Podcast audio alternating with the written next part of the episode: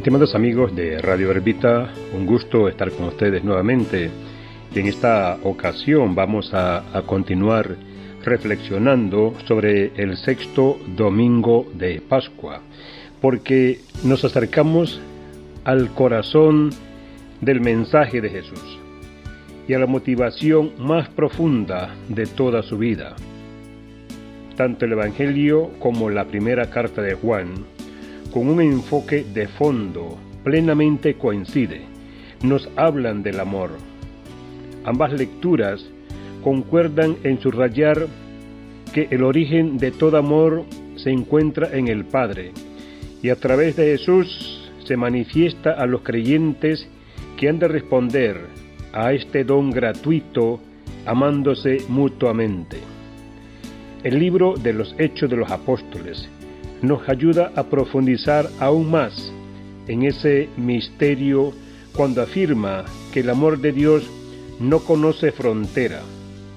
Y el Salmo responsorial acaba de completar este cuadro al afirmar que el Señor es fiel y por eso no puede olvidarse de su misericordia hacia Israel. Nosotros, que hemos sido privilegiados con esa experiencia, no debiéramos nunca de dejar de ahondar en ella. Los invito para que leamos con mucho detalle todas esas lecturas que corresponden a este sexto domingo de Pascua. La página del Evangelio de Juan que vamos a leer es la continuación inmediata de aquella que proclamamos el domingo pasado. Allí Jesús pedía a sus discípulos que permanecieran unidos a Él como los sarmientos a la vid. Pero ahora concreta un poco más lo que eso significa. La unión entre Jesús y el creyente, a imagen de aquella que existe entre Él mismo y el Padre, es una comunión fundamentada en el amor y ha de expresarse en el cumplimiento del mandamiento nuevo. Esta relación, calificada por Jesús como amistad, es fuente de alegría y de buenos frutos. Vamos ahora a proclamar el Evangelio de San Juan, capítulo 15, versículos 9 al 17. En aquel tiempo Jesús dijo a sus discípulos, Como el Padre me ama, así los amo yo. Permanezcan en mi amor. Si cumplen mis mandamientos, permanecen en mi amor lo mismo que yo cumplo los mandamientos de mi Padre y permanezco en su amor. Les he dicho esto para que mi alegría esté en ustedes y su alegría sea plena. Este es mi mandamiento, que se amen los unos a los otros como yo los he amado. Nadie tiene amor más grande a sus amigos que el que da la vida por ellos. Ustedes son mis amigos si hacen lo que yo les mando. Ya no los llamo siervos, porque el siervo no sabe lo que hace su amo. A ustedes los llamo amigos, porque les he dado a conocer todo lo que he oído a mi Padre. No son ustedes los que me han elegido, soy yo quien los ha elegido y los ha destinado para que vayan y den fruto y su fruto permanezca, de modo que el Padre les conceda cuanto le pidan en mi nombre. Esto es lo que les mando, que se amen los unos a los otros. Palabra del Señor. Bien, ahora vamos a tratar de, de descubrir el mensaje de este pasaje y pueden ayudarnos las siguientes orientaciones. Si comparamos este pasaje con el que leíamos el domingo pasado, se darán cuenta de que usa algunas de las mismas expresiones, como permanecer, dar fruto, aunque también contiene otras nuevas, amar, amor, mandamiento. No resulta fácil seguir la argumentación de Juan, porque va encadenando diversos temas. Quizás ayude saber que todos ellos persiguen un mismo fin, que es descubrir los rasgos del verdadero discípulo. Por cuanto leímos el domingo anterior, ya sabemos que dos de esos rasgos consisten en permanecer unidos a Jesús y en dar fruto. Pero en los versículos precedentes casi no se explica en qué consiste ambas cosas. El Evangelio de este domingo nos lo aclara. Nos dice que para permanecer unidos a Jesús hay que permanecer en su amor. Si reparamos todas las veces que aparecen las palabras amar o amor en este pasaje, entenderemos mucho mejor el tipo de relación que Jesús quiere establecer con sus discípulos. Y podrás responder a esta pregunta. ¿De qué tipo de amor se trata? ¿De dónde procede ese amor? ¿Cuál es su máxima expresión? Se habla aquí de una corriente de amor que comienza en Dios y a través de Jesús llega a los discípulos, que son amados en la misma medida en que Él es amado por el Padre. Jesús quiere que sus seguidores participen de sus motivaciones más profundas y hagan la misma experiencia de amor y de obediencia que le ha vinculado tan estrechamente con el Padre.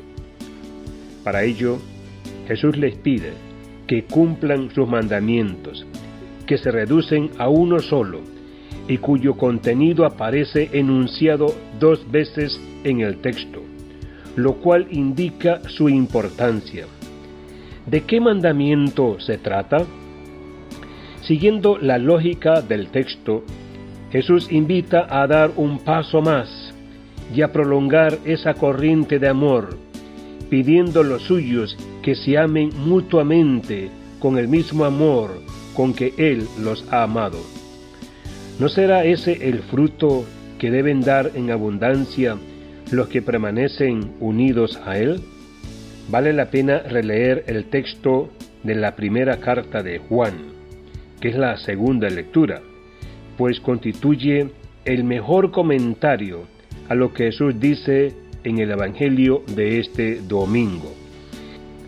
Esta absoluta compenetración que Jesús quiere establecer con los suyos les proporciona a su vez una estrecha comunión con Dios Padre y al mismo tiempo les impulsa a vivir entre ellos este mismo amor que han recibido gratuitamente.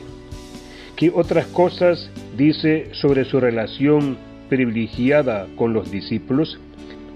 Sentirse amigo de Jesús y no siervos, amados desde el corazón de Dios elegidos por Él sin méritos propios, enviados a dar fruto que dure, debería hacernos enfocar nuestra vinculación con Él de un modo nuevo. El núcleo del Evangelio es sin duda el amor, pero no se trata de un amor cualquiera. Por desgracia, tenemos esta palabra demasiado desgastada, de tanto usarla, para referirnos a cosas tan diferentes. Hay quien llama amor a una corazonada, a una pasión pasajera, al sexo. El amor del que Jesús nos habla es otra cosa. Y nosotros, como seguidores y amigos suyos, somos invitados a permanecer en Él para poder dar aquellos buenos frutos que maduran cuando se pone en práctica su mandamiento.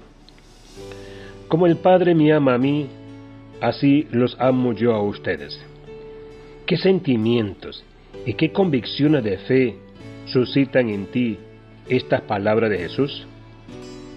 O esta, de ahora en adelante los llamo amigos, porque les he dado a conocer todo lo que he oído a mi Padre.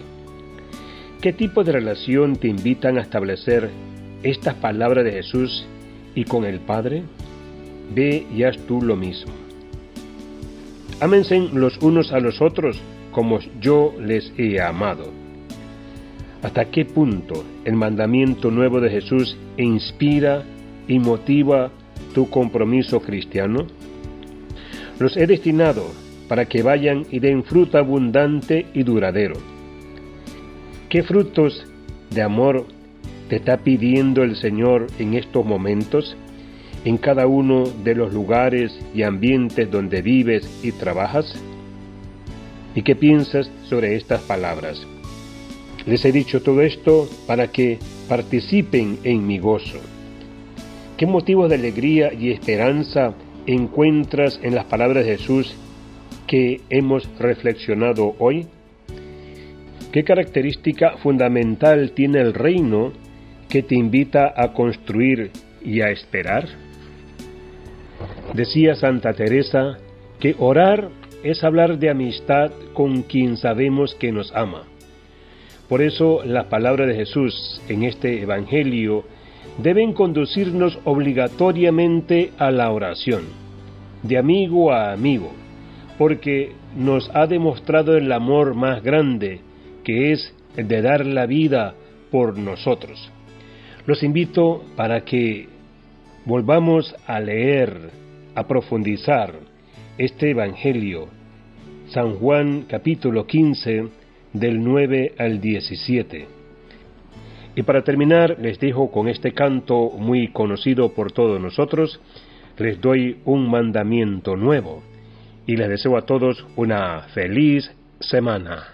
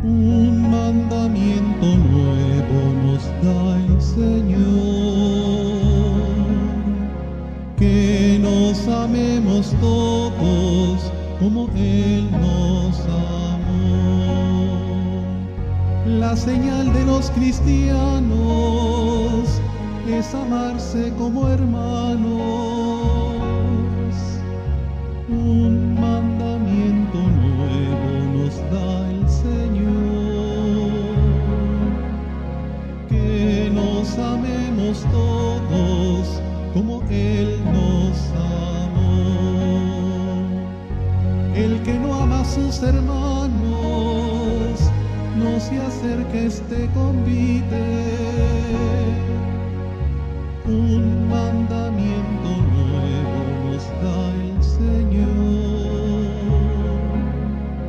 que nos amemos todos como Él nos amó. Perdonemos al hermano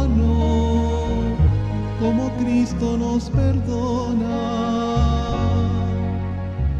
Un mandamiento nuevo nos da el Señor, que nos amemos todos como Él nos amó. Lo que hacemos al hermano, a Dios mismo se lo hacemos un mandamiento nuevo nos da el Señor, que nos amemos todos como Él nos amó. En la vida y en la muerte, Dios nos ama para siempre